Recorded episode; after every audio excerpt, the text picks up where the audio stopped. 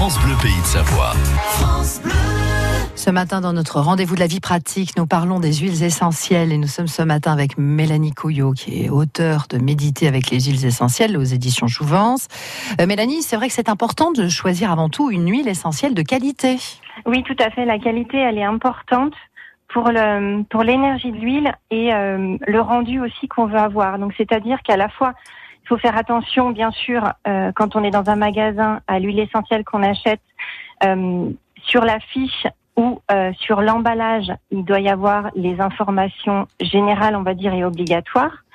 Euh, au niveau euh, bah, du le, rien que par exemple le nom, le nom de l'huile essentielle, euh, le schémotype, le lieu de récolte. Il y a plein d'informations comme ça qui sont importantes. Bon, en général, en France, euh, c'est quand même très réglementé, donc elles y sont ces informations.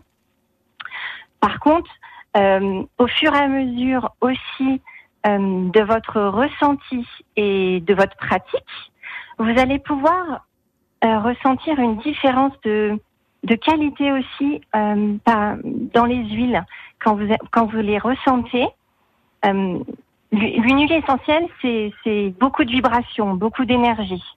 Et en fonction des marques et en fonction du lieu d'achat aussi de l'huile essentielle, on peut ressentir ben, quand on sent une huile, on peut se dire waouh, celle-ci, elle a une énergie qui est très haute et elle me fait un effet dans mon corps qui est beaucoup plus importante qu'une autre, par exemple.